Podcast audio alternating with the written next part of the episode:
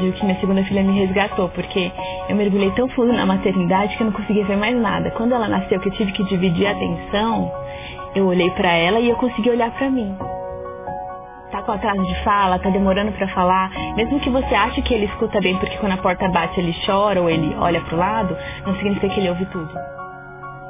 Existe muita tecnologia, existem muitas opções, existem muitas oportunidades. Então, assim, é uma trilha diferente, é um caminho diferente, mas é uma forma de ser, né? Tão bela quanto as outras. No Fanac Kids, compartilhamos informações sobre o universo da audição e alterações auditivas na criança. Se você está chegando aqui pela primeira vez, acione o alerta para receber nossas notificações. No Fanac Kids, compartilhamos informações sobre audição e cuidados com a audição na criança para professores, pais e todos os profissionais que têm interesse sobre esse assunto. Hoje o nosso tema é sobre o desenvolvimento da fala. E nós temos aqui uma convidada super especial, Juliana Trentini, do canal Fala Fono, responsável por todo o conteúdo, criação. Ju, é um prazer ter você aqui conosco. Muito obrigada por ter aceitado o nosso convite. Eu que agradeço. Uh, você é uma colega de profissão, né? Uma fonoaudióloga uhum. e que dá dicas aí muito valiosas para pais que procuram saber mais sobre como a fala acontece, né? Como que acontece esse desenvolvimento. Conta um pouquinho pra gente sobre essa história do canal que fez com que você desenvolvesse esse canal tão ativo no YouTube com tantos seguidores, né? Uhum. Eu, na verdade, tive sete anos lidando com infertilidade para conseguir ter meu primeiro filho. E aí, quando eu finalmente fiquei grávida, que ele nasceu, eu mergulhei, mas eu mergulhei muito de cabeça na maternidade. Só fazia isso, eu vivia para ele completamente. E aí, vendo ele se desenvolver dia após dia, foi como se eu estivesse vivendo no meu próprio laboratório de linguagem. Eu ficava encantada com esse processo, né? E além de falar português, ele fala inglês, então foi um desenvolvimento bilíngue e me encantou assim num tanto que eu fiquei fascinada por aquele universo. Depois de quando ele tinha três anos, nasceu minha segunda filha. E aí eu digo que minha segunda filha me resgatou, porque eu mergulhei tão fundo na maternidade que eu não conseguia ver mais nada. Quando ela nasceu, que eu tive que dividir a atenção, eu olhei para ela e eu consegui olhar para mim. E aí foi um movimento interessante. Aí, quando ela foi fazer a fase dela de aquisição da linguagem, e eu ainda encantada com esse processo, conversava sempre muito com as minhas amigas. Olha, está acontecendo isso, falando sobre as fases, sobre o que está acontecendo. E aí uma pessoa virou para mim e falou assim, por que você não faz um canal no YouTube falando sobre isso? Eu falei, não, imagina, eu canal no YouTube sou muito tímida. Aí uma segunda pessoa falou isso. Quando a terceira falou, eu falei, mensagem dos céus, né? Vou fazer um canal no YouTube. Aí, sem muita pretensão, é, gravei, acho que eu gravei uns 10 vídeos, assim, antes de ter o primeiro publicado. Eu tinha dificuldade de falar, então eu gravava e mostrava para minhas primas adolescentes. Ah, Ju, não, olha pra câmera, faz assim, faz assado.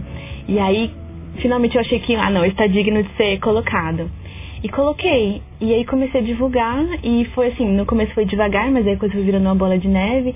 E eu percebi quanta carência não existia é, de informação nesse, nesse, nesse sentido, né? Sobre o desenvolvimento da fala, sobre a questão da linguagem.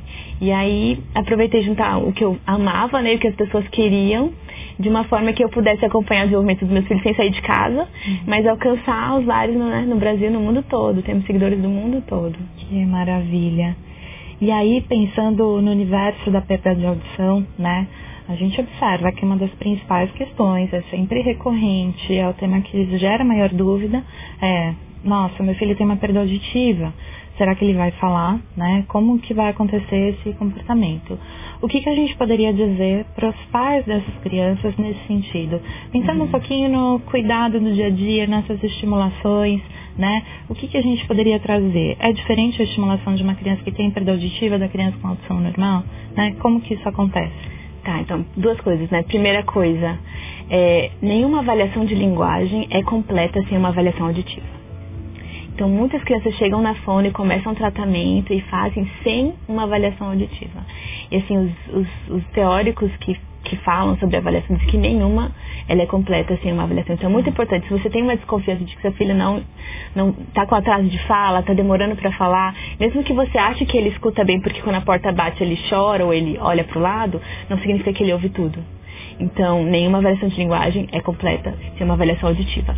Então, dito isto, para as crianças que já se sabe que tem uma perda, ou seja, que foi pega pela triagem, né, ou mesmo que desenvolveu depois e os pais já perceberam, o desenvolvimento de fala, ele acontece de forma diferente, sim, mas quando a gente está desenvolvendo a fala, a gente integra muito o que a gente ouve com o que a gente vê né? Então, o lobo parietal, que é o lobo onde fica a audição, e o lobo occipital, onde fica a visão, eles integram informações e ajudam a criança nos processamentos, tanto do som quanto do, das imagens, para construir a linguagem, para entender o mundo à sua volta. Hum. Então, as crianças com deficiência auditiva, elas têm muito mais tendência a olhar para os lábios. Então, elas, bus elas buscam mais pistas visuais para se basear, para conseguir entender o que está sendo dito.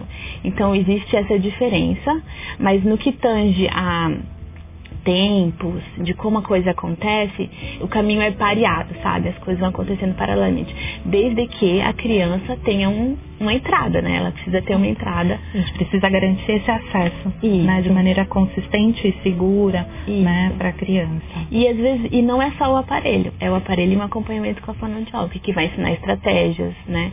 Minha filha de 4 anos tem perda auditiva, né? E quando ela, quando ela tá fazendo teimosia, que ela não quer me escutar, sabe o que ela faz?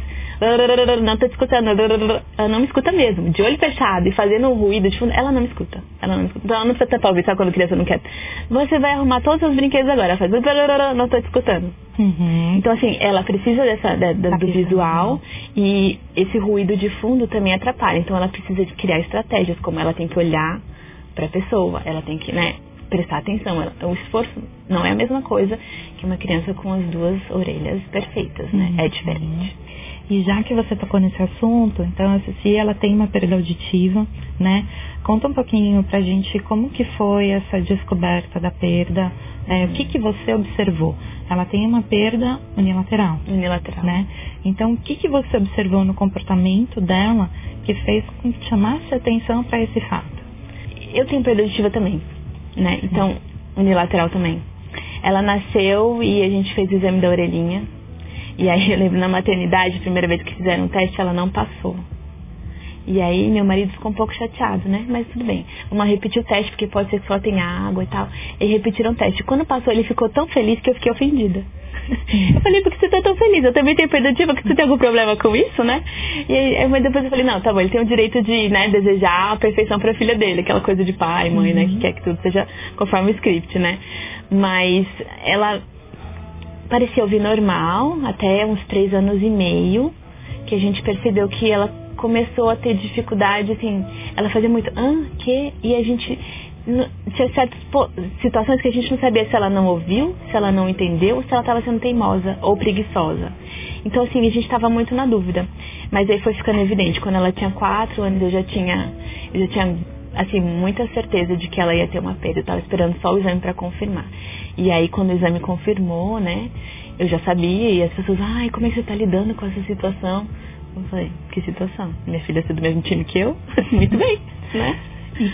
pensando na sua história, né? Você tem uma perda unilateral. Então, uh, como que é, assim, é, como que você administra essa questão da perda auditiva e como foi na sua história o fato de não ter audição em um ouvido, né? Então, quais são as dificuldades que você enfrentou principalmente quando a gente pensa assim no período escolar, que hoje é quando a gente diagnostica a maior parte, o maior grupo de crianças com perda unilateral, ele vem para o diagnóstico por alguma, alguma dificuldade nesse processo da alfabetização ou até mesmo da evolução do aprendizado. Então, na sua história, assim, como que foi isso? Então, eu não tive nenhum problema de desenvolvimento, eu não tive nenhum tipo de atraso. Eu entrei na escola e eu ia bem na escola. Mas quando eu recordo, né, você falando agora, eu sempre sentei na frente. Eu sempre gostei de sentar na frente. Porque daí eu conseguia ouvir a professora, conseguia ler melhor os lábios dela, entendeu? Então são estratégias que eu fui criando. Leitura labial, uma coisa que também eu não sabia que eu sabia, até quando meu irmão uma vez eu estava assistindo televisão e ele colocou no mudo. E eu conseguia, eu ri da piada. Aí ele falou, ué, você entendeu o que você falou? Eu falei, você não? Eu achava que todo mundo fazia leitura labial. E aí eu comecei a falar, nossa, eu sei fazer leitura labial. Mas até então eu não sabia que eu tinha perda auditiva. Aí quando eu entrei numa escola que pediu um exame, eu tinha 15 anos. eles pediram um exame, e aí deu que tinha perda, né? E, e a fono lá repetiu várias vezes e falou, mas você tá ouvindo bem? Eu falei, tá normal, né? Eu achava que todo mundo, do mesmo jeito que todo mundo tem uma visão predominante, eu achava que todo mundo tinha uma orelha predominante. Uhum. Eu achava que todo mundo preferia atender o telefone de um lado e não do outro. Eu achava que todo mundo era como eu, porque não sabia que existia como ser diferente, né? Então, Daí, quando ela falou, você tá ouvindo bem? Eu falei, tô, tô te entendendo bem. Tem algum problema na escola? Não, não, não. Então, minha mãe falou, ah, tudo bem. E aí, segui sem me adaptar com o aparelho nem nada. É, sempre usando estratégias como leitura labial, sentar na frente, uhum. algumas estratégias assim para conseguir dar conta, né? Hoje a gente sabe, né, tem muito estudo, muita evidência uh, mostrando a questão do esforço auditivo. Então, há alguns anos atrás, a gente tinha mesmo um direcionamento para, ah, vamos acompanhar esse paciente, essa criança que foi diagnosticada com uma perda unilateral, para observar se tem alguma falha no desempenho de linguagem, no desenvolvimento, e aí a gente pensa na intervenção. Hoje a gente sabe que quanto mais cedo intervir, maiores são os benefícios, principalmente pensando na integração dessas informações no cérebro, né? E um dos efeitos da falta de audição de um lado está relacionado ao esforço auditivo e a fadiga cognitiva. Então, muitos sinais de cansaço, dor de cabeça e tudo mais. Você se recorda de algum desses sintomas, assim, voltando lá atrás na história, dentro da sala de aula? Você. Dor de cabeça na minha adolescência, bastante enxaqueca. E, e eu, meu desempenho melhorou muito quando eu saí da escola, que eu entrei no cursinho. E aí tinha som na sala e o professor falava no microfone. Aí comecei super bem nas provas. E você fez uso de tecnologia, fez uso de aparelho auditivo, faz Nunca. uso? Nunca. Nunca usei. Já fez teste alguma vez? Na universidade, a professora que ensina a gente sobre isso, né, é a Cris Couto, ela tentou me adaptar, era, mas era uma semana de provas e o aparelho estava com problema. Daí eu tirei, ela falou, vai sair uma tecnologia nova e a gente continua depois das férias. E aí foi a prova, foram as férias, no ano seguinte eu já não estava mais com ela no estágio, e aquela correria, então eu nem fui atrás. E você acabou desenvolvendo estratégias aí, mecanismos de Sim. compensação para Mas não significa que eu não tenha vontade de experimentar, eu acho que eu tenho, viu? E o que fez com que, para a Ceci, você buscasse a tecnologia? Ela tem muita dificuldade de inteligibilidade de fala. Muita. Se ela tá de costas, ela praticamente não, não entende. Localização sonora, eu tô, eu, tô, eu tô atrás dela, ela fica, mamãe, mamãe, eu tô aqui, tô aqui. Ela fica desesperada, ela entra em desespero porque não, não tem localização sonora. Então, assim, a gota d'água foi um dia que eu tava andando com ela de bicicleta e veio um carro dando ré. E eu gritei, Ceci, o carro! Ela não me ouviu, o motorista do carro ouviu. E parou. Entendi. E ela continuou indo. Eu falei, não, isso tá ficando perigoso. Então eu falei, não, chega, eu vou atrás. E aí, a partir do momento que vocês decidiram pela, pela, pelo uso da tecnologia, assim, como que foi o processo? Então, você levou ela até um centro para o diagnóstico? Como que foi essa descoberta? Então, eu descobri, eu fiquei feliz, por um lado, né? Porque eu sabia que essa dificuldade dela já tem uma raiz, né? Então a gente pode agir em cima disso, né? E aí eu entrei em contato com as minhas amigas da área, fui atrás delas falei assim, eu quero saber quem é melhor fonoaudiólogo, quem é o melhor otorrino na região fomos no otorrino e ele viu o exame, foram feitos vários áudios, né, tudo diagnosticado certinho. Ele falou, olha, agora nós vamos começar para adaptação. E aí ele indicou a FONAC, fui atrás da Elaine e aí começamos o processo. E como foi o dia que ela colocou o aparelho? Nossa, a carinha dela é impagável. Assim, quando ela acordou de manhã, eu falei, você sabe que dia é hoje? Ela estava meio mal-humorada porque ela estava com fome, né? Aí ela falou assim, não. Eu falei, hoje é o dia que a gente vai colocar o aparelho atrás da orelha. Ela, é mesmo, assim, nossa, acendeu, assim. Ela ficou super feliz, a gente veio e ela, ela ama o aparelho dela. Ela é apaixonada pelo aparelho dela. Como foi explicar para ela que ela ia usar um super-herói no ouvido? Né, um ela, aparelhinho. Como que então, foi? ela tinha consciência da dificuldade dela. Né? Então, ela sabe que ela não escuta tão bem. Ela às vezes até fala, mamãe, eu não tô conseguindo escutar. Mamãe, eu não escuto tão bem. Então, assim, quando eu avisei para ela que ela ia ter alguma coisa que ia ajudar ela a escutar melhor, ela ficou muito feliz. Muito feliz. E hoje ela está adaptada, está usando os aparelhos, né? Vai até para a escola. Vai pra escola. Como foi na escola essa adaptação? Estava um pouco ansiosa, né? Assim, um dos motivos pelos quais, pelo qual eu pensava assim, ai, talvez nem coloque o aparelho nela, é porque eu tinha medo do estigma. E aí eu fui conversar com umas amigas que tinham filhos adaptados, até a Fernanda Flore foi a primeira que eu fui conversar. Não, isso não existe. 2020, não existe, sabe? E eu falei, ah, então deixa eu abrir minha mente, né? E no, mandei ela pra escola, mandei um áudio pro professor explicando como que era tudo. Falei pra ela, olha, lida de uma forma positiva, né? Não fica assim, ai, tadinha dela, não escuta. Não, é uma coisa que é normal, né? Ela ajuda ela a escutar melhor, é muito bacana, bonitinho e pronto, né? Porque eu quero que ela entenda como uma coisa positiva. Poxa, é uma coisa que ajuda ela. Por que, que seria uma coisa negativa? Né? As pessoas usam óculos porque elas não podem usar aparelho. Então, mas ela, ela não tem essa não sei se é pela idade ou se ela é muito confiante, porque ela é uma menininha confiante. Ela nunca tinha preocupação com isso, tanto é que ela queria a cor mais chamativa que tinha, sabe? E ela escolheu uma cor? Ela escolheu, ela que é rosa, pink, ela falou. e foi pra escola, foi super bem. É, a professora sentou numa rodinha, explicou para as crianças o que, que ela que ela estava usando o aparelho e tal, que ela não pode emprestar para as crianças, mas que explicando o que era, como funciona e tal. E as crianças ficaram curiosas, falaram: "Posso ouvir?" Aí eu falei pra ela que ela não podia tirar e colocar na orelha de outra criança. Aí ela esticou a orelha assim, a criança veio encostou. E cada vez um escutava o apito. Um por um, eles foram, queriam escutar o passarinho na orelha dela. Então foi um tratamento muito positivo, foi. né? Pra integração. Foi, então ela vai pra escola super confiante, sem. Ela acorda de manhã, vai no meu quarto, porque eu deixo no meu quarto. E ela vai, abre a caixinha, ela tá aprendendo a colocar sozinha, não consegue ainda colocar 100% sozinha, mas aí eu ajudo, ela encaixa. E pronto, começou o dia. Então, nesse primeiro dia ela usou aparelho, como foi o dia, assim, até a hora de dormir? Ela tem irmãos também, né? Isso foi diferente? Como foi? E foi um dia bem animado. Até no consultório eu tinha perguntado para ela antes, indo pro consultório, né? Filha, qual a primeira coisa que você quer ouvir quando você tiver de aparelho? E ela falou, eu quero ouvir a música da Let It Go, né? Da, da Frozen. É. E aí, depois chegamos em casa, ela dormiu, descansou, a gente brincou à tarde e tal. E aí, na hora de dormir, ela falou assim, vem fala, mamãe, me conta uma historinha. E aí eu peguei o livro, ela falou, não, mas eu quero uma historinha da sua cabeça. Aí eu falei assim, tá bom. Era uma vez uma princesa muito linda, muito linda, todos gostavam dela, ela tinha muitos amigos. Mas de vez em quando ela não entendia o que as pessoas falavam. E ela falava, o quê?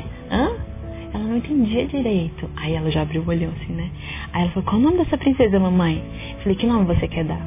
Ela falou, Ceci. Aí eu falei, então, essa princesa Ceci descobriu uma fada um dia. E a fada falou que ia ajudar ela. Aí essa fada pegou uma estrela lá do céu e criou um aparelho e colocou atrás da orelha dela. E o aparelho brilhava e ajudava ela a escutar. E ela ficou muito feliz. Depois disso, ela conseguia dançar melhor nas festas, conversar com as pessoas durante os bailes e nos chás de princesa. Aí ela falou: E qual o nome da fada? Eu falei: Que nome você quer dar? Aí ela falou Elaine, que é o nome da fono dela. Ah, que lindo. Eu falei, achei que ele ia falar Juliana, né? Eu falei, a mamãe não, é. a fada dela é a fono Ai, dela. Ai, que máximo, que legal. Muito bom poder administrar desse lado tão positivo, né? E mostrar é. que é algo que vem realmente para contribuir muito e para ajudar. Ela né? tá super animada. Que legal. E você teve curiosidade em algum momento de experimentar ou de testar? Eu coloquei, assim, minha perda não é igual a dela, é um pouco próxima. No primeiro dia eu falei, deixa eu escutar, né? Peguei e coloquei o aparelho assim, encaixou bem na minha orelha, consegui até colocar no canal. Aí ela falando, todo mundo falando, eu escutei diferente, né? Aí ela, pronto, mamãe, chega, agora é meu. E pegou de volta, ficou com ciúme. Super já adaptada. É, super protetor, não, é meu. E ela falou, vou cuidar bem, não pode molhar. E ela cuida direitinho, ela abre, tira a pilha na hora de dormir, sabe? Ela é bem autossuficiente nesse sentido. Que legal, muito bom.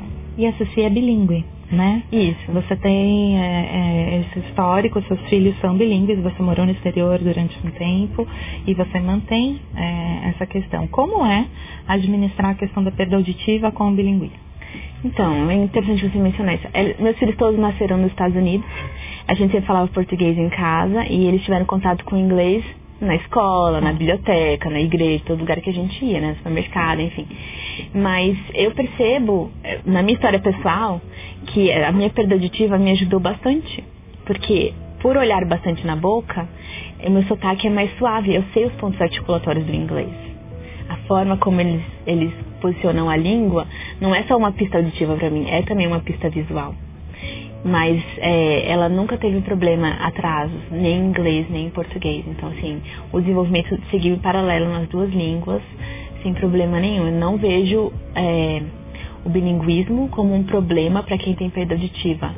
Eu acho que em alguns casos a pessoa com perda auditiva pode ter facilidade por conhecer bem os pontos articulatórios a diferença entre o ponto articulatório numa língua e na outra. Uhum. E hoje, no papel de mãe, né, que é um papel tão forte aí que te motivou a tudo isso, uh, que recado que a gente poderia deixar para pais que estão se deparando com a notícia de que o filho tem uma perda auditiva? Então, você passou pelas experiências, né, tanto do lado mãe quanto pelo olhar da fonoaudiologia e tudo mais. O que, que você falaria para essas famílias, para esses pais? Que nem de longe é uma tragédia. Não é uma tragédia. Às vezes a gente pensa, ai meu filho, não é uma tragédia. Não é, não precisa derrubar uma gota. Estamos na, na curva de 2020. Existe muita tecnologia, existem muitas opções, existem muitas oportunidades. Então, assim, é uma trilha diferente, é um caminho diferente, mas é uma forma de ser, né? Tão bela quanto as outras. Certo. Ju, muito obrigada. Eu que agradeço.